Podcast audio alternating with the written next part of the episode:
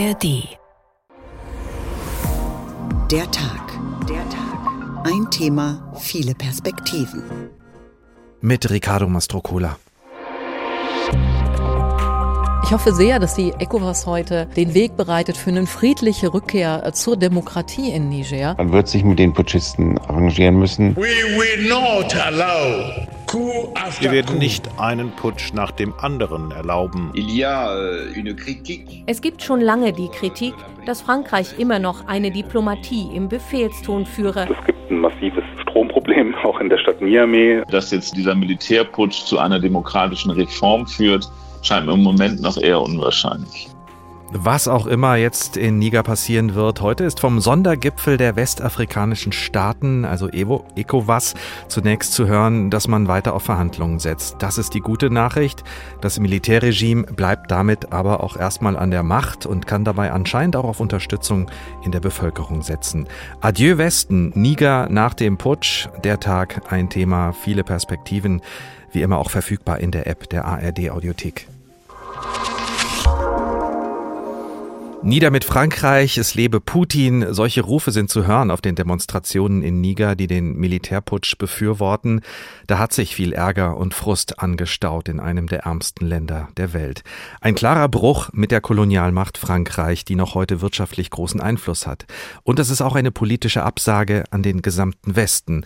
Dabei wird der Niger ja auch gebraucht, um zum Beispiel Flucht und Migration einzudämmen, um den Abzug der Bundeswehr aus Mali zu organisieren. Das große Versprechen, den Terror im Land und in der Sahelzone insgesamt zu besiegen, das konnten UN-Missionen und französische Armee nicht einlösen. Nutznießer all dieser Entwicklungen könnte Russland sein. Über all das sprechen wir in dieser Folge von der Tag und gehen der Frage nach, wohin steuert das Land Niger und was bedeutet dieser Putsch für die Stabilität der Region und auch für uns. Bis Ende Juli musste sich Gregor Roback-Wert solche Fragen gar nicht stellen. Er ist Landesdirektor der internationalen Organisation Aktion gegen den Hunger im Niger und war bis zuletzt in Niamey, der Hauptstadt des Landes. Und mit ihm habe ich erstmal über die Lage der Menschen dort gesprochen. Gerade noch in Niger, jetzt wieder in, zurück in Deutschland, aus Sicherheitsgründen wahrscheinlich? Genau, das ist eine, eine, Sicherheitsmaßnahme von, von der Organisation, also von Aktion gegen den Hunger, weil wir einen sehr hohen Sicherheitsstandard haben. Ich war tatsächlich der letzte europäische Auslandsmitarbeiter noch vor Ort und ähm, naja, wir haben das alle gesehen, auch in, in verschiedenen Medien. Es gibt klare, zunächst antifranzösische Tendenzen im Land. Das kann man schwer abschätzen, in welche Richtung das geht. Und jetzt sieht man mir natürlich nicht an, dass ich Deutscher bin. Wenn ich jetzt als, als Weißer auf die Straße gehe, muss man eben nichts riskieren. Und deswegen wurde das jetzt so beschlossen, dass ich eben von zu Hause im Homeoffice äh, arbeite. Nichtsdestotrotz bin ich mit den Kollegen vor Ort ähm, in ganz engen Kontakt. Wir telefonieren drei, viermal am Tag, um, haben einen regen Austausch über die Situation. Das heißt, ich bin nach wie vor über alles informiert.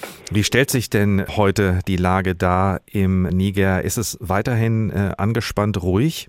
Das beschreibt es sehr gut, ähm, genau, angespannt ruhig. Die Lage ist ruhig, genau. Es hat sich im Prinzip seit dem Putsch nicht gravierend etwas verändert. Wenn man jetzt über eine Veränderung sprechen kann, sind es natürlich die Sanktionen der ECOWAS-Staaten, der, der afrikanischen Staatengemeinschaft, die greifen. Das heißt, es gibt ein massives äh, Stromproblem auch in der Stadt Niamey. Ähm, Nigeria liefert ja 70 Prozent des benötigten Stroms in, in, äh, in den Niger. Der ist gekappt im Moment. Mhm. Das ist äh, einschneidend. Äh, problematisch ist auch ähm, das Bankensystem, was am Kollabieren ist. Also wir haben auch massiv Probleme, Überweisungen zu tätigen, zu tätigen, Geld aus den Banken rauszukriegen, Cash ähm, für unsere Projekte. Wir machen viele Geldverteilung, auch Bargeldmittelverteilung. Ähm, das ist natürlich ein großes Problem äh, im Moment. Ansonsten ist das Leben, was ich jetzt auch höre von den Kollegen vor Ort, nach wie vor so, als hätte es einen Militärputsch nie gegeben. Natürlich sind jetzt mehr Informationen, die immer, die tagtäglich kommen. Heute wurde quasi das neue Kabinett vorgestellt, also welche Ministerien von welchen Personen jetzt besetzt werden, die dann eben mit dem Militärregime äh, gemeinsam das Land äh, dirigieren. Das sind so die Informationen, die jetzt peu à peu kommen, aber ansonsten hat sich im Prinzip vom Stadtbild her nicht viel verändert. Der Niger ist, das kann man auch auf der Webseite ihrer Organisation nachlesen, reich an Bodenschätzen. Gleichzeitig kommt wenig an bei der Bevölkerung. Das Land gilt als eines der ärmsten der Welt und hat eine enorm junge Bevölkerung. Wie muss man sich das Leben generell im Niger vorstellen für eine ganz normale Familie aus der Mittelschicht, zum Beispiel in der Hauptstadt? Naja, es ist ja die Frage, ob es tatsächlich eine Mittelschicht gibt. Das ist ja gar nicht so gegeben. Ich glaube, es gibt viele Leute, die zum gewissen Reichtum geschafft haben, gerade Niamey und der Großteil der Bevölkerung ist natürlich sehr, sehr arm, weil das der Großteil der Bevölkerung ja auch nicht in den großen Städten, jetzt sprich Niamey oder Maradi oder Tower, lebt, sondern das tatsächlich Landbevölkerung ist und man spricht eben, ja, eines der ärmsten Länder der Welt, das ist richtig, Platz 189, glaube ich, im Moment von 191 gelisteten Ländern. Das heißt, durchschnittliche Familiengröße bei 7,6 Kindern, das erklärt auch dieses enorme Wachstum ähm, der Bevölkerung. Also ich habe bis 2009 schon mal im Niger gearbeitet. Als ich den Niger damals verlassen habe, waren es knapp 11 Millionen äh, Menschen im Land. Heute sind es mehr als 26 Millionen. Das erklärt, wie Sie selbst sagten, eine sehr, sehr junge Bevölkerung, die alle unterhalb der Armutsgrenze leben, also mit weniger als 1,70 Euro pro Tag. Das ist natürlich sehr, sehr gravierend. Wie muss man sich das Leben vorstellen? Niamey als die Hauptstadt ist natürlich eine Stadt, die, die lebendig ist, äh, viele Märkte, dort gibt es im Prinzip alles, was man zum täglichen Leben braucht wenn man dann Niamey verlässt und es tatsächlich in den ländlichen Gegenden stellt sich ein ganz anderes Bild dar. Also dort ist die Armut eben sehr, sehr groß. Frauen müssen nach wie vor ähm, kilometerweise laufen, um an Wasser, an Trinkwasser zu kommen. Ja, es wird eben viel Landwirtschaft betrieben, viel Viehzucht betrieben. Ähm, natürlich gibt es auch im Niger die klimatischen Veränderungen. Das heißt, es gibt viele Leute, die dann auch äh, im Land selbst vertrieben sind, weil sie einfach nicht mehr in ihren Heimatregionen leben und arbeiten können. Das sind alles Probleme, die der Niger eben hat im Moment. Und das bringt uns ja auch zu der äh, Frage oder eigentlich zu der Tatsache, dass es wahrscheinlich kaum Jobperspektiven gibt für junge Menschen. Das heißt, eine Perspektive ist da wahrscheinlich ganz klar, das Land zu verlassen, also zu migrieren oder eben nach Norden, nach Europa äh, sich auf den Weg zu machen. Das ist sicherlich eine also man, ich glaube, nee, sieht man eigentlich bei der nigrischen Bevölkerung nicht so viel, dass der Niger ein Transitland ist, also für Migranten. Das ist ja hinlänglich bekannt. Das ist ja auch ein, ähm, ein Grund, warum eben die, die europäischen Staaten sehr viel in den Niger investiert haben, eben um Perspektiven auch den jungen Leuten vor Ort zu geben, die es auch derzeit nicht gibt. Da haben Sie vollkommen recht. Die Arbeitslosigkeit gerade in der jungen Bevölkerung ist enorm. Also es gibt wenig Perspektiven. Wir, wir haben die letzten Wochen und Monate immer darüber gesprochen, ähm, diese dauerhaften Lösungen für den Niger zu finden. Und ein großer Teil davon war eben auch Beschäftigung für junge Menschen zu schaffen. Ja, also und all das ist natürlich jetzt mit dem Putsch in Frage gestellt, wenn nicht sogar weggewischt. Ja, also das ist ein großes Problem äh, für den Niger jetzt gerade, ähm, dass diese ganzen Gedankenspiele, die wir alle miteinander angestrengt haben, wie wir den Niger noch besser stabilisieren können, ähm, sind im Moment einfach vom Tisch. Großes Problem.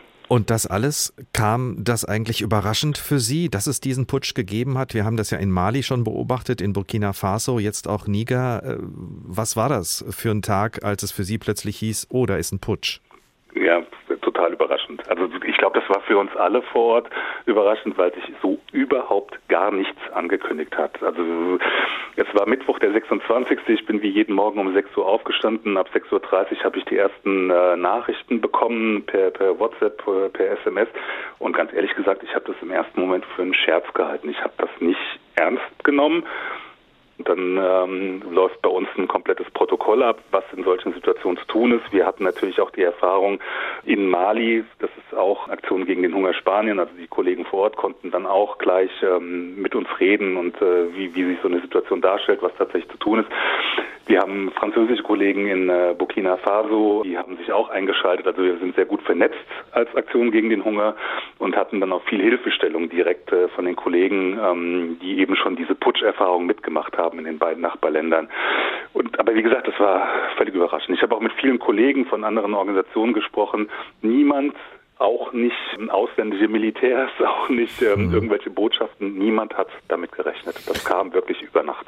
Sie haben ja beschrieben, dass die Lage angespannt ruhig ist und dass man im Grunde genommen im Stadtbild gar nicht so viel sieht davon, dass es überhaupt diese Machtübernahme gegeben hat durch das Militär. Wie groß ist denn Ihrer Meinung nach die Unterstützung für diese Machtübernahme bei der Bevölkerung oder gibt es da zumindest eine große Duldung? Wie schätzen Sie das ein? Wenn man auf letzten Sonntag zurückguckt, und ähm, sieht, dass im, im Stadion in Niamey mehr als 35.000 Menschen sind, die dieses neue Regime unterstützen, dann kann man klar von einer, äh, ja, von sprechen, dass die Bevölkerung dieses neue Regime eben äh, toleriert und unterstützt. Jetzt muss man immer sagen, Politik wird sicherlich in Niamey gemacht.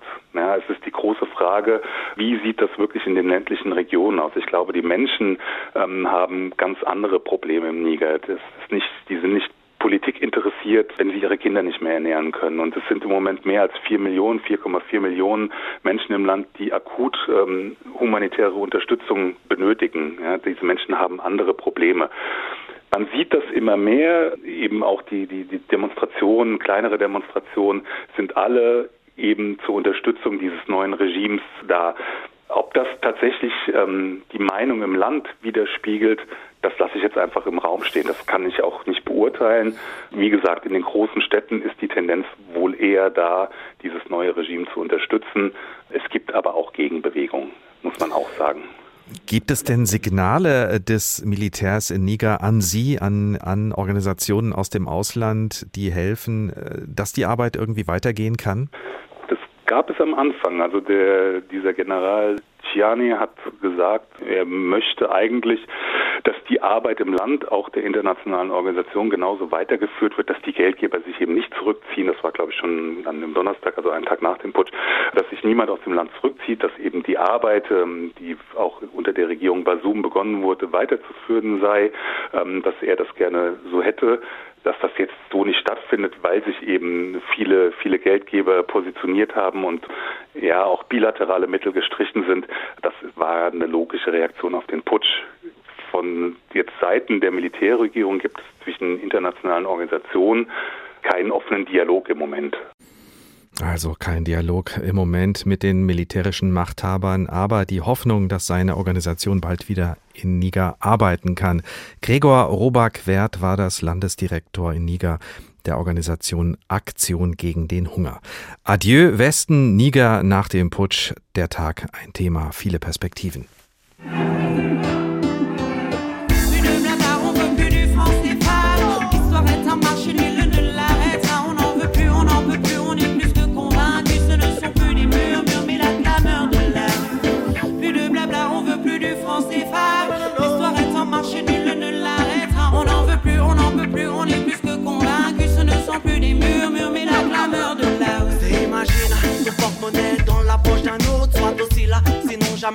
Jamais tu ne reverras ton dû. Imagine qu'il n'y a que lui qui décide quand tu es en faute. Reste tranquille, sinon c'est toute ta famille qu'il mettra à nu. Imagine qu'à chacun de tes pas, il te donne la direction. Faut le suivre ou c'est par la force qu'il fera taire ton opinion. Arrêtons d'imaginer, c'est bien la réalité dans les pays d'Afrique où la France ne cesse de coloniser. 50 ans dans la mer à l'Occident. Pendant 50 ans, nous appelons ton indépendance. Franchement, c'est quoi notre liberté si on est toujours dépendant de cette monnaie qui a pourfri mon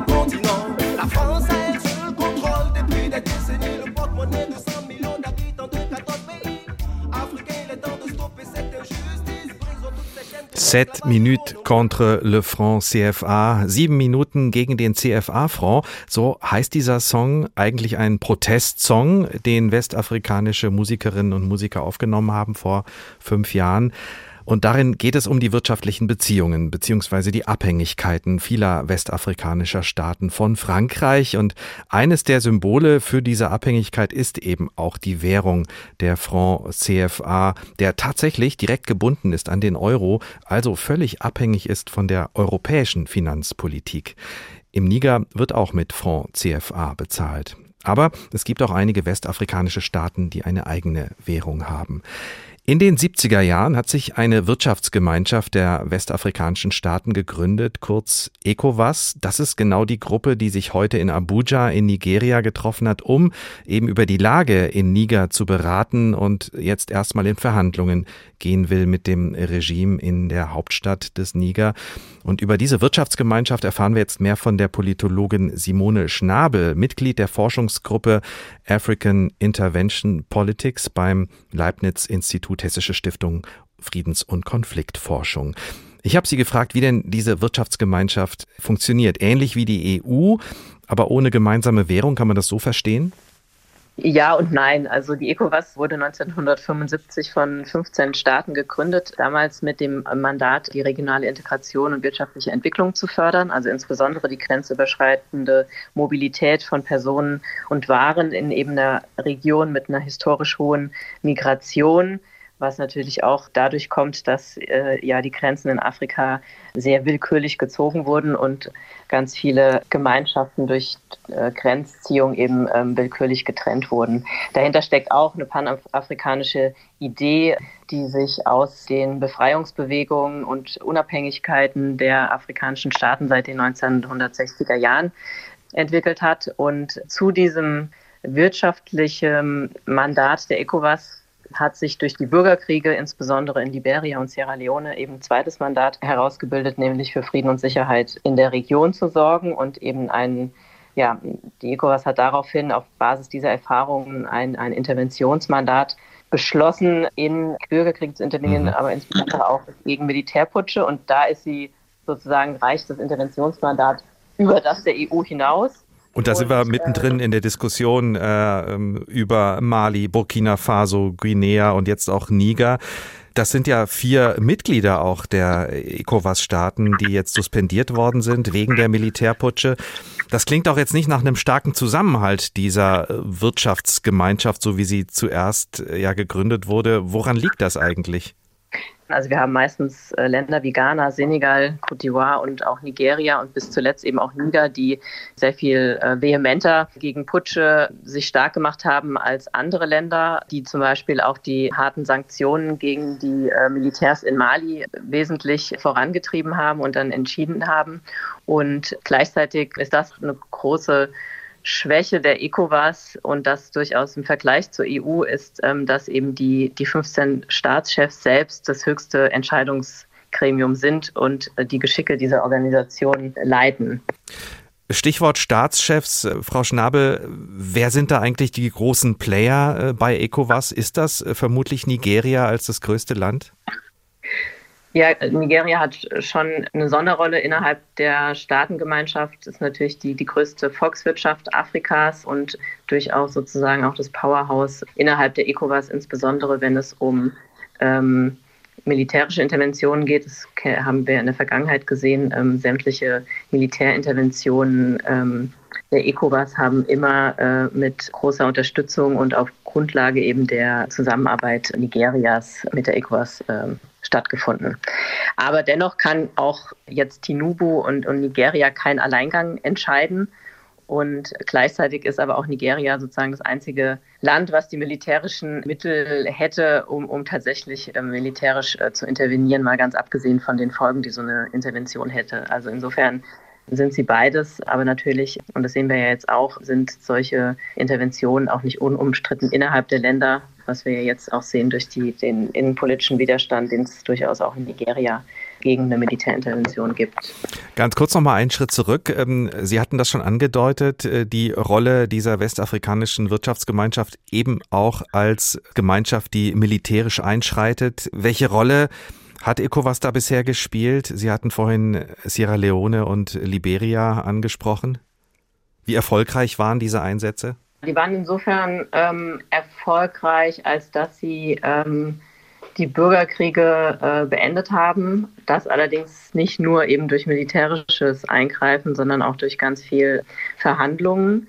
Und dennoch sind diese Interventionen auch nicht unumstritten. Da gab es auch viel Kritik eben über die Art und Weise, wie sie durchgeführt wurden, wie sich militärisches Personal vor Ort verhalten hat. Aber man kann durchaus sagen, dass diese ersten Interventionen, dadurch, dass sie eben dazu beigetragen haben, diese Länder zu befrieden und die Bürgerkriege zu beenden, allein daraus ist eben dieses Interventionsmandat, was die ECOWAS jetzt hat, gewachsen. Und es wäre ja nicht daraus entstanden, wenn das absolute Fehlschläge gewesen wären. Eine Frage, die wir in der Sendung verfolgen, Frau Schnabel, würde ich Ihnen gerne noch stellen. Welchen Weg schlägt denn das Land Niger jetzt aus Ihrer Sicht ein, auch im Verbund mit Mali und Burkina und Guinea? Guinea und was heißt das für die Region? Das ist erstmal ein Bruch mit innerhalb der, der ECOWAS, der so schnell, denke ich, nicht wieder rückgängig gemacht wird. Die Sicherheitslage, das haben wir jetzt auch in den vergangenen zwei Wochen schon mehr, mehrmals gehört, die wird sich natürlich weiter verschlechtern. Die, die Sanktionen, und ich denke, das ist ein großer Punkt, der jetzt im Raum steht, wie die ECOWAS eben mit den Sanktionen auch weiterhin umgeht, die halt hart die Bevölkerung treffen, aber natürlich weniger die Putschisten, die, die gerade diese Stimmung eben ausnutzen. Also die Region wird weiter destabil bleiben und dschihadistische Gewalt wird sich vermehren. Das sehen wir auch im, an den Entwicklungen in Mali und Burkina Faso. Und gleichzeitig denke ich aber, ähm, ist es insgesamt auch ein größerer Bruch der Beziehungen auch westlicher Regierungen mit dem Niger, mit der Region, mit Afrika. Ich denke auch, dass sich, dass afrikanische Regierungen vermutlich gestärkt auch aus dieser, diesem Bruch herausgehen werden. Das ist interessant. Ähm, Warum glauben Sie das? Naja, weil sich Kräfteverhältnisse verschieben. Wir haben gesehen, die äh, malische äh, Militärregierung hat eine UN-Friedensmission aus dem Land geworfen und der UN-Sicherheitsrat äh, hat es sozusagen akzeptiert und zieht nun ab. Wir, wir sehen, es gibt stärkere äh, Beziehungen zu Russland. Daran erkennt man einfach, dass sich neue politische Partner auftun werden und, und afrikanische Regierungen in Zukunft, ähm, denke ich, einfach sehr viel stärker entscheiden werden können und das auch tun werden, mit wem sie zusammenarbeiten wollen. Die Politologin Simone Schnabel vom Leibniz-Institut Hessische Stiftung Friedens- und Konfliktforschung, die uns nochmal genauer erklärt hat, äh, auch wie die westafrikanische Wirtschaftsgemeinschaft ECOWAS funktioniert und in welchen Beziehungen die Länder da zueinander stehen. Stichwort Beziehung. Welche Beziehung hat Niger zu Frankreich? Das ja jetzt möglicherweise jahrzehntelange Routinen im Umgang mit westafrikanischen Ländern aufgeben muss. Daniela Junghans erklärt uns den Charakter dieser Beziehung etwas genauer. Für Frankreich hat der Niger eine große Bedeutung, vor allem seit dem Putsch im benachbarten Mali. Niger ist oder war zuletzt einer der wichtigsten Verbündeten der Franzosen in der Region. Hier hat Frankreich 1500 Soldaten stationiert. Gemeinsam mit der Armee des Landes kämpfen sie vor allem gegen Dschihadisten. Doch nach dem Militärputsch im Niger ist völlig unklar, was aus den französischen Soldaten wird. Die Putschisten haben angekündigt, die Kooperationen mit Frankreich in den Bereichen Sicherheit und Verteidigung zu beenden. Doch Paris ist damit nicht einverstanden. Diese Verträge können nur die rechtmäßige Regierung Nigers kündigen, betonte Frankreichs Außenministerin Catherine Colonna im Interview mit dem Radiosender France Info. Die französischen Soldaten sind auf Bitten der rechtmäßigen Machthaber des Landes dort, auf der Basis gemeinsamer Abkommen. Natürlich haben wir diese Zusammenarbeit gerade ausgesetzt und wir erkennen keine Entscheidungen der Putschisten an. Aber, auch das betonte die Ministerin, ein Abzug der Soldaten stehe derzeit nicht zur Debatte. Dass Frankreich in der vergangenen Woche einen Teil seiner Landsleute aus dem Niger ausgeflogen hat, sorgte dort für Irritationen. Die französische Außenministerin hatte die Evakuierungsflüge mit der unklaren Sicherheitslage und antifranzösischen Protesten begründet. Zuvor hatte es lautstarke Proteste gegen die französische Botschaft in Nigers Hauptstadt Niamey gegeben. Es gab heftige Zwischenfälle, die gewalttätig und organisiert waren und sich gegen unsere Botschaft gerichtet haben. Wir wollen kein Risiko eingehen bei der Sicherheit unserer Bürger. Wir waren vorbereitet und dann hat der französische Präsident entschieden, dass wir so vorgehen werden. Der neue Machthaber im Niger hielt dagegen. Es habe keinerlei Bedrohung für Franzosen gegeben, sie hätten das Land also gar nicht verlassen müssen, sagte General Tiani in einer Fernsehansprache. Übertreiben die Franzosen also oder gibt es sehr wohl eine antifranzösische Stimmung im Niger und vielleicht auch den Nachbarländern? Pierre Jacquemot, der viele Jahre französischer Botschafter in verschiedenen afrikanischen Staaten war, sieht eher ein anderes Problem. Euh, es gibt schon lange die Kritik, dass Frankreich immer noch eine Diplomatie im Befehlston führe, nie aufgehört habe, den afrikanischen Ländern zu erklären, was sie tun sollen, in einem herablassenden Ton. Und dieses Verhalten ist wahrscheinlich das angreifbarste.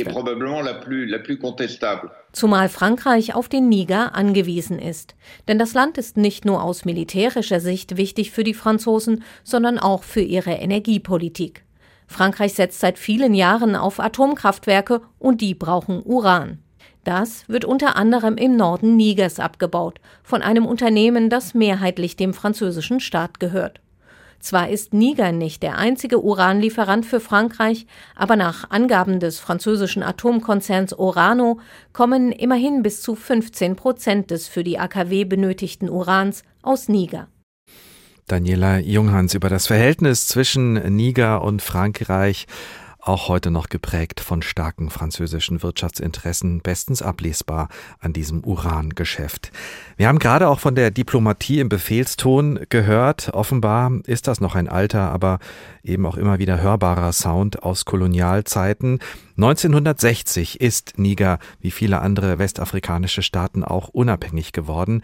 Aber das war eher eine relative Unabhängigkeit, denn die Beziehungen mit Frankreich blieben eng. Wie und warum, das habe ich mit Andreas Eckert besprochen, Historiker und Afrikawissenschaftler an der Humboldt-Universität in Berlin. Welchen Charakter hatte die Unabhängigkeit damals? Wie lief das ab? Naja, Frankreich hat im Niger wie in anderen äh, Kolonien in West- und Zentralafrika zwar formal dann diese Länder äh, unabhängig werden lassen, aber eben versucht, ohne die Kosten äh, von Verwaltung und Wohlfahrtsstaat und anderen Dingen tragen zu müssen, weiterhin seine politischen, strategischen und nicht zuletzt ökonomischen Interessen in der Region zu wahren. Hinzu kam, dass natürlich Länder wie Niger sehr arm waren, auch ja sehr arbiträr gewissermaßen geschnitzt äh, nach der Berliner Afrika-Konferenz im späten 19. Jahrhundert, sehr arm und völlig abhängig eigentlich von der Unterstützung von außen. Hinter jedem Minister äh, im neuen Kabinett des unabhängigen Niger saß ein französischer Berater. Es gab sogenannte Accords culturels, also kulturelle Verträge, die Frankreich eben auch im Bereich der Bildung weiterhin ein Monopol äh, garantiert haben. Äh, von daher hat Frankreich sehr viel stärker noch als andere große Kolonialmacht in Afrika, Großbritannien, versucht, seinen Einfluss äh, aufrechtzuerhalten, indem es eben ein Geflecht geschaffen hat zwischen lokalen Politikern und französischen politischen Interessen und vor allem auch wirtschaftlichen Unternehmen. Da hat Frankreich offenbar die Zügel nie aus der Hand gegeben. Die Putschisten von heute, die formulieren ja auch ganz klar, dass Frankreich bis heute zu viel Kontrolle ausübt. Frankreich wird noch immer als koloniale Macht empfunden auf wirtschaftlicher Ebene. Man wirft Frankreich sogar vor, das Land auszubeuten. Wie viel stimmt denn heute noch von diesem Bild? Ja, ein Stück weit stimmt das natürlich immer noch, wobei man nicht unterschlagen darf, dass das System, das Frankreich aufgebaut hat, natürlich nur funktioniert, weil es auch lokale Gruppen gibt, die sich auf dieses Spiel einlassen. Also das Ganze, was jetzt so als Franc Afrique durch die Medien geistert, ist im Grunde eine Konstellation, in der Frankreich sich sozusagen seine politischen Eliten oder auch ökonomischen Eliten in dem Land warm hält. Einmal über die Frage der Bildung. Also viele von diesen Politikern haben dann eben in Frankreich studiert, sind auch in gewisser Weise noch ein Stück weit frankophil und haben dann eben auch entsprechende Posten, wo sie auch weiterhin ein Stück weit Frankreichs Interessen vertreten. Und natürlich läuft das über Konzerne. Also diese Eliten sind dann eben oder Teil dieser Eliten arbeitet dann eben auch für die großen französischen Unternehmen und äh, vertritt deren Interessen dort und natürlich auch die eigenen Interessen. Ein Teil dieser Konstellation ist ja immer, dass auch die lokalen Eliten gut daran verdienen, aber eben die Einkünfte, die jetzt äh, durch den Rohstoffabbau erzielt werden, die werden eben nicht dann in Bildung oder, oder andere lokale Dinge investiert, sondern wandern auf die Konten dieser Eliten. Das ist das Engagement, was jetzt natürlich in den letzten Jahren zunehmend unter Druck gerät. Aber nochmal, es kann natürlich nur funktionieren, äh, weil es äh, genügend, sage ich mal, willfährige Helfer auch vor Ort gibt, die dieses System zu eigen machen, auch davon profitieren können, auch auf Kosten der eigenen Bevölkerung. Und deshalb richtet sich die Wut natürlich ein Stück weit nicht nur gegen Frankreich, sondern auch gegen die äh, lokalen Eliten, die dieses Spiel zu lange mitgespielt haben. Und es ist immer auch eine generationelle Dimension da drin. Das heißt, viele Junge, die sich eigentlich um ihre Zukunft betrogen fühlen. Wir wissen, dass Afrika ein sehr, sehr junger Kontinent ist mit vielen, vielen jungen Menschen.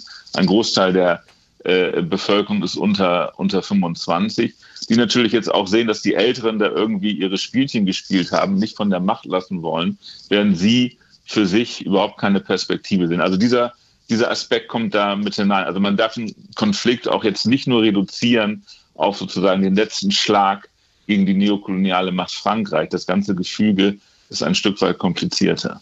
Es hat jahrzehntelang Entwicklungshilfe ja auch gegeben, Milliardenzahlungen an äh, verschiedene Regierungen in Westafrika. Auch das hat ja keine Abhilfe geschafft. Hat das auch damit zu tun, dass eben Eliten schlicht und einfach auch die Hand aufgehalten haben? Das zum einen, zum anderen natürlich auch, dass Entwicklungshilfe ja nicht zuletzt auch den eigenen Interessen der Europäer dient, äh, um sozusagen eigene Produkte dort zu verkaufen oder entsprechend auch äh, von Rohstoffen zu profitieren. Ich meine, äh, dass Entwicklungszusammenarbeit bei uns in einem Ministerium für wirtschaftliche Zusammenarbeit angesiedelt ist, deutet ja schon an, dass es ja nicht zuletzt auch um wirtschaftliche äh, Interessen geht. Also das ist natürlich ist Entwicklungshilfe in großen Mengen geflossen, aber eben nur wenige haben davon profitiert. Natürlich gab es punktuell immer auch Erfolge. Also es wurden Brunnen gebaut, es wurde Wasser- und Gesundheitsversorgung gesichert, aber für den Großteil der Menschen und vor allem für langfristige Perspektiven ist da eigentlich wenig abgefallen. Das ist natürlich eine Riesendiskussion über Entwicklungszusammenarbeit, die trifft jetzt nicht nur auf diese Region zu. Und in den letzten Jahren ist halt sehr viel Geld geflossen, A, in militärische Unterstützung und B, äh, wenn wir jetzt vom Niger sprechen, auch äh, dafür, dass das Land äh, Flüchtlingsströme oder sozusagen Migrationsströme äh, unterbricht. Also auch in zwei Bereiche, die auch bei der lokalen Bevölkerung äh, nicht unbedingt immer gut angekommen sind und deren Sinn man natürlich auch kritisch hinterfragen kann. Ich würde Sie gerne nochmal als Afrikawissenschaftler, als Historiker fragen, äh, ob Sie sagen würden, dass trotzdem diese Folgen der Kolonialzeit äh, und die äh, wirtschaftliche Abhängigkeit bis heute und äh, auch diese gefühlte und vermutlich auch tatsächliche Bevormundung über Jahrzehnte hinweg am Ende ausschlaggebend sind für die Machtübernahme durch das Militär im Niger und vielleicht auch in Mali oder Burkina.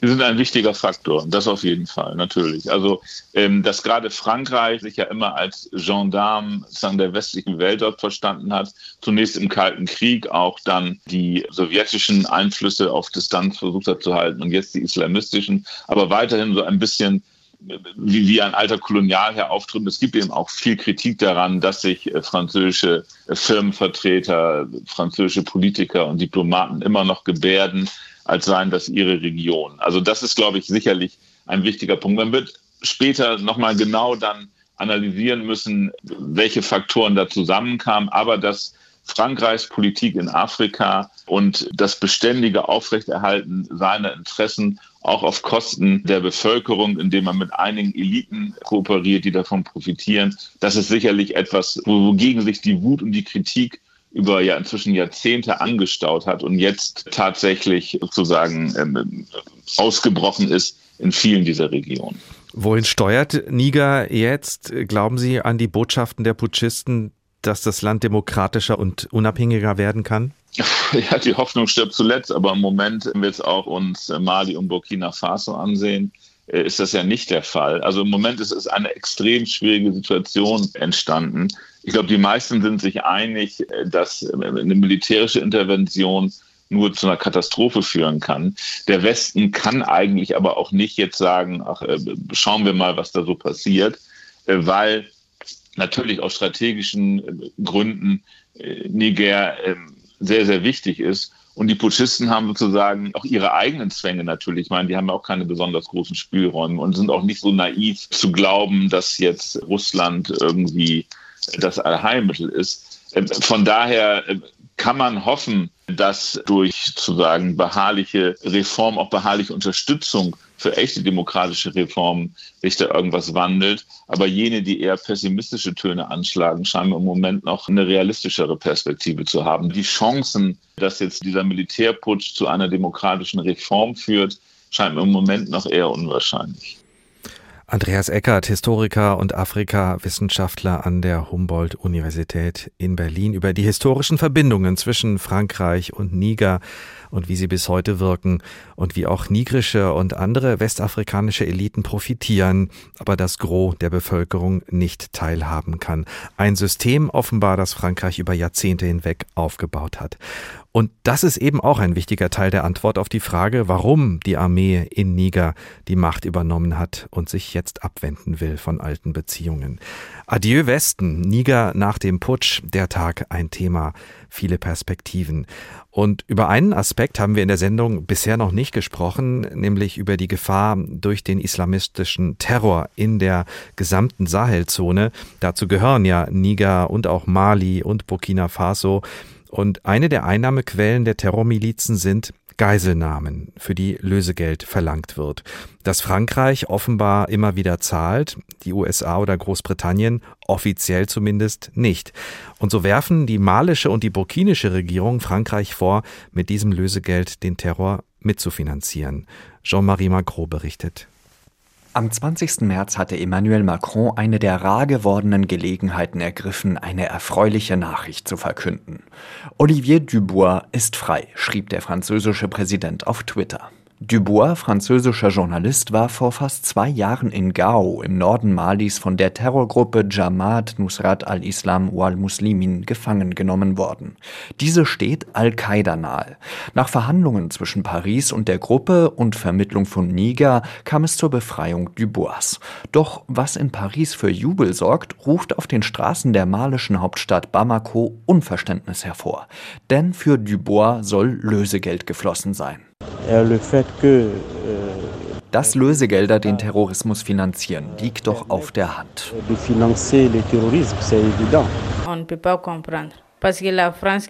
Wir verstehen es einfach nicht. Immer werden Franzosen als Geiseln genommen und Frankreich zahlt jedes Mal Lösegeld. Woran liegt das? Für die Führung der malischen Militärjunta stellt die Befreiung Dubois einen erneuten Beweis dafür dar, dass Frankreich und die Dschihadisten unter einer Decke stecken. Der malischen Zeitung L'Aube zufolge sollen für die Befreiung 12 bis 13 Millionen Euro geflossen sein.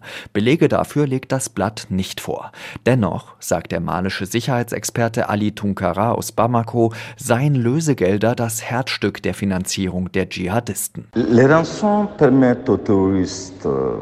die Lösegelder erlauben es den Terroristen, ihr Geschäft aufrechtzuerhalten und neue Gefolgsleute zu gewinnen.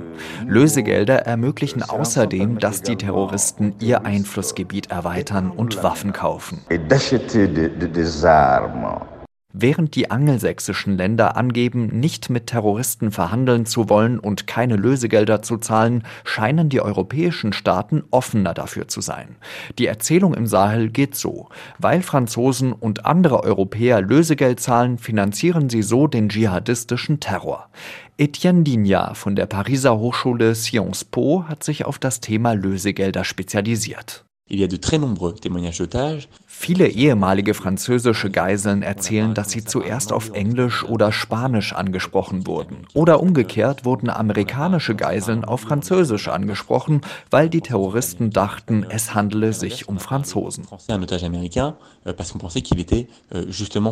dass tatsächlich mehrere Millionen Euro Lösegeld für eine Befreiung fließen würden, sei eine Behauptung, die überprüft werden müsse. Bei vergleichbaren Geiselnahmen der FARC-Guerilla in Kolumbien sei zum Beispiel eher von Zehntausenden Dollar die Rede. Dinia sagt, man müsse die Anschuldigungen in einem größeren Bild sehen. Et les Maliens et les Burkinabés reviennent régulièrement à la charge pour accuser la France euh, de soutenir le terrorisme. Le dernier exemple en date. Mali und Burkina Faso beschuldigen Frankreich häufig, den Terror im Sahel zu unterstützen. Zuletzt verdächtigte ein malischer Minister Frankreich, es würde den malischen Luftraum überwachen, um Terroristen Informationen und Waffen zuzuliefern. Man muss das also alles mit Vorsicht genießen. Diese Rhetorik zielt darauf ab, die heimischen Bevölkerungen gegen Frankreich aufzubringen qui ne décrit pas fidèlement la situation, mais qui cherche aussi à monter les populations contre la France. Lösegeld für Geiseln, ein Geschäft, das Frankreich anscheinend mitmacht und daraus erwächst eben auch der Vorwurf an Paris, den Terrorismus damit teilweise mitzufinanzieren. Ein Bericht war das von Jean-Marie Magro. Wie groß das Problem mit den Terrormilizen geworden ist in Niger und der übrigen Sahelzone, das habe ich mit Ulf Lessing besprochen von der CDU-nahen Konrad-Adenauer-Stiftung. Er ist dort Leiter des Regionalprogramms Sahel und kennt sich bestens aus in der Region. Warum ist gerade die zum Teil so unwirtliche Sahelzone zu einem Hotspot geworden der Terrormilizen? Ja, also es liegt zum einen daran, dass es sehr viel Armut gibt, sehr viel Hoffnungslosigkeit und die dschihadistischen Milizen und Banditen, das geht häufig ineinander über, rekrutieren sehr stark aus dem Heer der Arbeitslosen.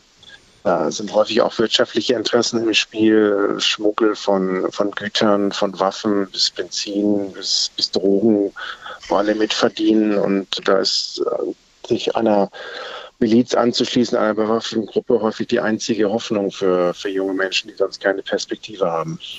Und wie stark destabilisieren äh, diese Milizen die betroffenen Länder und in diesem Fall vor allem äh, Niger? Doch, der, der, der Einfluss ist stark gewachsen in den äh, letzten Jahren. Das liegt auch daran, dass die, die Macht, die Regierungen hauptsächlich in Hauptstädten präsent sind. Äh, der Staat war außerhalb der Hauptstädte immer, immer sehr schwach und deswegen haben sich diese dschihadistischen Gruppen sehr stark vermehrt. In, äh, in Mali, Burkina Faso kontrollieren sie äh, Großteile des, des Landes de facto. In Niger gibt es auch Teile wo sie sehr aktiv sind. Und äh, wenn die Putschisten jetzt an der Macht bleiben werden, werden die sicherlich die Dschihadisten eher noch zulegen. Warum glauben Sie, dass die Dschihadisten deswegen noch zulegen werden? Niger war gerade dabei, äh, mit Hilfe Europas und Amerikas seine Streitkräfte auszubauen. Die Stärke der Armee sollte verdoppelt werden, wo sehr viel Ausrüstung wurde erwartet. Die EU wollte dies Jahr auch tödliche Waffen schicken. Äh, Frankreich war ja bisher sehr aktiv bei der Terrorbekämpfung und die USA betreiben einen Stützpunkt für Drohnen in Niger. Ist das auch einer der Gründe, warum der Niger als militärischer Partner so gebraucht wird aus westlicher Sicht? Ja, genau. Niger war praktisch der letzte Staat im Sahel außer Tschad, der noch äh, viel mit Europa und Amerika zusammenarbeiten wollte und hat auch sehr viel in die eigenen Streitkräfte investiert. Die äh, Armeestärke sollte verdoppelt werden. Sehr viel Ausrüstung, Training kam von Europa und Amerika und äh, da steht nun zu befürchten, wenn äh, diese Programme, Hilfsprogramme mit äh, eh nun abgebrochen werden, weil die Putschisten an der Macht bleiben, dann wird die äh, Armee auch äh, eher einen schlechteren Job machen und die Militärs werden weniger Zeit haben, Dschihadisten zu bekämpfen, wenn sie jetzt Politik in der Hauptstadt Niamey machen. Wie wichtig und entscheidend ist denn Frankreich überhaupt bisher gewesen bei der Bekämpfung des Terrorismus in der Region? Äh, Frankreich äh, war entscheidend. Die Franzosen sind die einzigen, die aktiv kämpfen wollten. Die Bundeswehr, andere Europäer haben so äh, Aufgaben im Hintergrund unternommen, Training in Mali, Unterstützung einer Blauhelm-Mission, aber nicht aktiv kämpfen. Insofern wird man die Franzosen wirklich bei aller Kritik auch, auch vermissen, weil sie eben auch jetzt aktiv äh, mit der nigrischen Armee gegen Dschihadisten gekämpft haben. Russland nutzt ja jetzt das Scheitern der westlichen Staaten, das ist ja auch schon ein längerer Prozess, für seine Zwecke. Wie groß ist dieser Einfluss tatsächlich? Russland ist so ein bisschen Schein als Sein. Es gibt Militärkooperationen mit einigen Ländern wie Mali. Sonst ist da sehr viel im Bereich Desinformation. Also Russland ist nicht an dem Putsch beteiligt, versucht aber jetzt mit Hilfe von äh, Informationskampagnen da Einfluss zu nehmen. Das konnte man ganz gut sehen. Vom ersten Tag an des Putsches wurde der gestürzte Präsident Basum sehr stark eben attackiert, als Agent Frankreichs beschrieben. Und da laufen jetzt auch ganze Kampagnen auf den sozialen Medien, die von pro-russischen Influencern gesteuert werden. Insofern sieht Russland jetzt eine Chance, da einzugreifen und vielleicht mit der neuen Militärregierung zusammenzuarbeiten, ähnlich wie mit äh, Mali und Burkina. Die beiden Präsidenten Mali und Burkina waren gerade bei Putin in, in St. Petersburg und da hofft Moskau sicherlich äh, eine ähnliche Kooperation mit Niger jetzt aufzubauen. Und vor Ort ist dann vor allem die Wagner-Truppe aktiv, richtig? Die sind in Mali aktiv. Äh, Burkina bemühen sich. Das ist nicht bestätigt, dass sie da wirklich sind. Sie werden es sicherlich auch im Niger probieren. Ich bin da eher ein bisschen skeptisch, weil ähm, äh, Russland macht nichts umsonst, im Gegensatz zu Deutschland und Europa mit ihren Kooperationen. Niger hatte jetzt nicht das, das Geld. Jetzt sind ja gerade alle Kooperationen gekappt worden und wenn Wagner käme, dann vielleicht, äh, das wäre was vielleicht mittelfristig für die Zukunft, aber nicht sofort. Niger spielt ja auch als wichtiges Transitland für Flüchtlinge eine wichtige Rolle und aus europäischer und deutscher Sicht hatte man ja gehofft, mit dem Niger enger zusammenzuarbeiten, um Migration eindämmen zu können. Ist das jetzt auch erstmal vom Tisch? Ja, da ist Europa in der Tat verwundbar, weil Niger halt der Hauptpartner Europas war, um die äh, Mittelmeerroute, die von äh, Subsahara-Afrika durch Niger geht, geschlossen zu halten.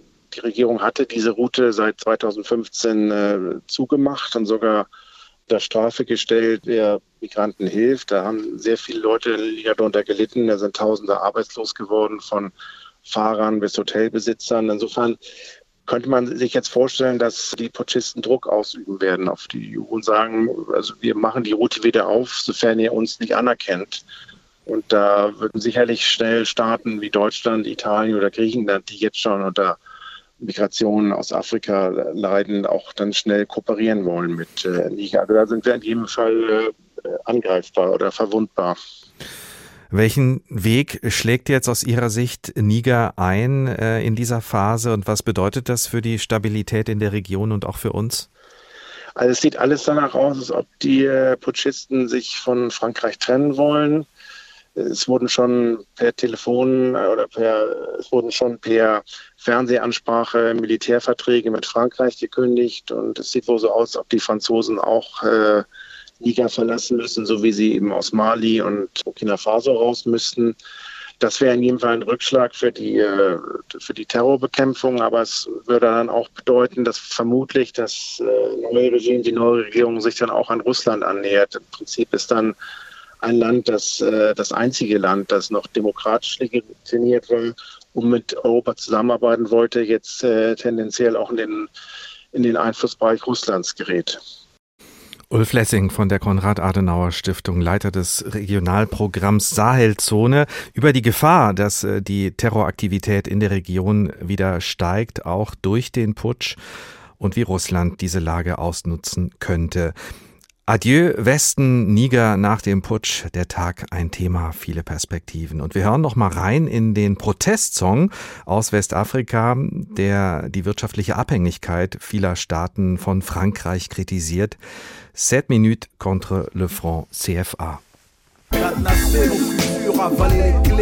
Ouvrira vos ventres pour vous fouiller les viscères. Colonie française d'Afrique, livrée aux flammes incandescentes. Pour que ça ces esprits coulés dans vos veaux d'or. de Asila, de Sylvane Sakako. Voit le visage d'une Afrique nouvelle, sourire aux lèvres. Aux funérailles de la monnaie de singe, le CFA, cette monnaie de singe. Plus de blabla, on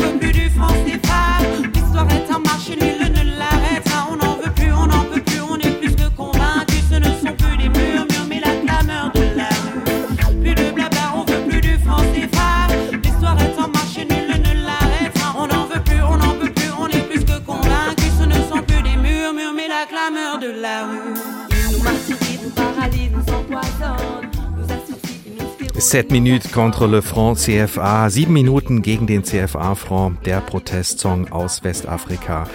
Viele Ohren und auch Augen waren heute gerichtet auf das Land südlich von Niger, auf den großen Nachbarn Nigeria. Dort in der Hauptstadt Abuja hatten sich die Mitgliedsländer der ECOWAS, der westafrikanischen Wirtschaftsgemeinschaft, getroffen, um zu überlegen, wie man mit dem Staatsstreich in Niger jetzt umgeht. Ein militärisches Eingreifen, das wissen wir mittlerweile, ist glücklicherweise Erstmal vom Tisch. Stefan Ehlert ist unser Korrespondent für Westafrika. Du verfolgst das intensiv für uns. Diplomatie, Dialog, darum geht's jetzt offenbar im Umgang mit Niger.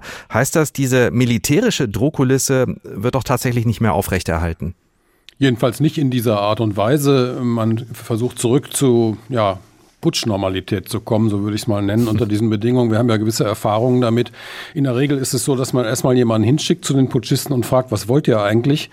Und dann fängt man an mit Verhandlungen und dann baut man Sanktionen auf und dann kommt man vielleicht ganz am Ende zu der Lösung. Also so geht's nicht. Äh, da gibt's auch Erfahrungen, aber eben zum Beispiel beim Kleinstaat Gambia oder anderen Kleinstaaten einen riesigen Flächenstaat wie Niger anzugreifen, um Putschisten in der Hauptstadt aus dem Amt zu jagen. Ich glaube, da haben wir nicht so viele Erfahrungen und das hätte auch, glaube ich, nicht sehr viel Aussicht auf Erfolg. Wie ist es überhaupt dazu gekommen, dass äh, die ECOWAS, äh, die ja letzte Woche noch ein Ultimatum gesetzt hatten, jetzt auf diesen Verhandlungsweg schwenken? Man hätte ja auch schon letzte Woche schlauer sein können. Ja, man hätte von vornherein schlauer sein können. Also Experten, Beobachter, International Crisis Group, alle schlagen die Hände über dem Kopf zusammen und sagen, wie kann man das nur handwerklich so fahrlässig äh, managen, so eine Krise. Das liegt an Nigerias möglicherweise etwas selbstherrlichem und auch nicht mehr ganz jungen Präsidenten Bola Tinubu. Der möchte der ECOWAS neues Leben einhorchen. Der will sich selber ein bisschen als den starken Mann dort aufstellen und anbieten, der ja sowieso ist als äh, bevölkerungsstärkstes und auch militärisch stärkstes Land da in der Region. Das Das war möglicherweise taktisch nicht sehr schlau, aber immerhin dies ist der fünfte Putsch gewesen in drei Jahren und da kann man schon verstehen, dass ein rechtmäßig gewählter Präsident sagt, mir reicht's jetzt. Über den Tag ist im Niger ja auch einiges passiert. Da ist schon eine neue Regierung vorgestellt worden. War das so eine Art Signal an die Staaten der ECOWAS? Wir machen hier unbeirrt weiter? Also in solchen Situationen, nach meiner Erfahrung, muss man immer alles als Signal werten, als äh, symbolträchtig, als aufgeladen politisch, aber auch als propagandistisches Mittel. Und in diesem Fall ist natürlich das Signal an die ECOWAS, äh, ihr tagt heute, aber eben, das interessiert uns doch nicht. Wir regieren unser Land. Wir nehmen das hier mal in die Hand. Und äh, das ist uns doch egal, was ihr da heute beschließt. Das Land muss ja regiert werden. Also bestellen wir Minister. Zufällig sind zwei dieser Minister hochrangige Putschisten. Und wo sitzen sie? Militärs, äh, mhm. da wo Sicherheitsthemen relevant sind, nämlich im Inneren, bei der Polizei und in der Verteidigung. Insofern, die haben Fakten geschaffen und natürlich, um den Gegner zu ärgern. Wie kann jetzt ein Dialog aussehen zwischen ECOWAS und dem Niger? Ja, ich denke, da hat Ulf Lessing schon vieles zu gesagt. Ich glaube eben, das Abrüsten verbal war jetzt heute nicht das schlechteste Ergebnis äh, dieses Gipfels, wobei wir noch keine konkreten Lösungsvorschläge aus Abuja gehört haben, auch bis jetzt nicht. Aber Tinubu hat eben gesagt, diplomatische Lösung, das hat Vorrang. Also das heißt, jetzt müssten tatsächlich Ideen auf den Tisch, die man den Putschisten unterbreiten könnte.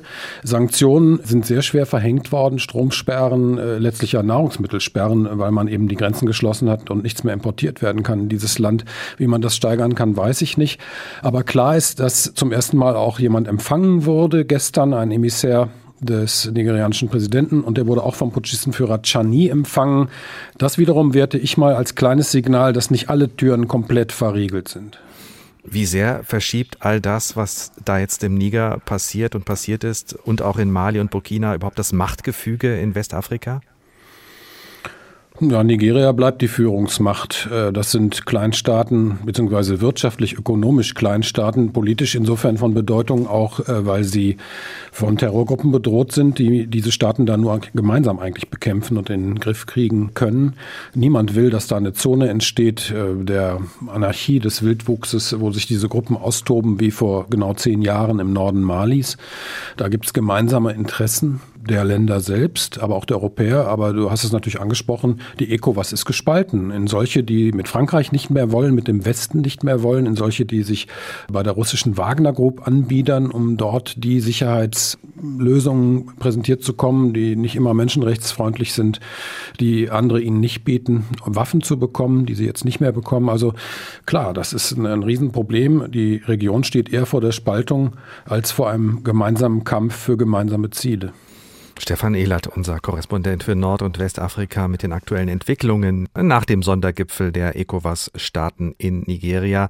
Ein militärisches Eingreifen soll es nicht geben. Dialog und Diplomatie sind jetzt gefragt. Immerhin.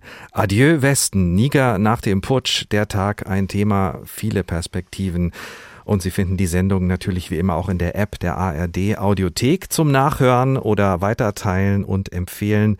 Und da gibt's übrigens auch noch weitere aktuelle Reportagen und Dokus rund um die Ereignisse in Niger und Westafrika in der Rubrik Politik und Hintergrund. Und wir von der Redaktion der Tag freuen uns natürlich wie immer sehr, wenn Sie mit uns im Austausch sind, uns eine Mail schreiben, Ihre Meinung sagen, uns Anregungen geben. Gerne direkt auf der Internetseite auf hr2.de oder hrinforadio.de.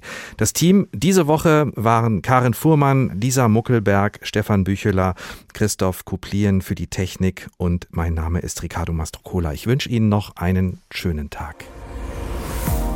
Der Tag. Der Tag. Ein Thema, viele Perspektiven.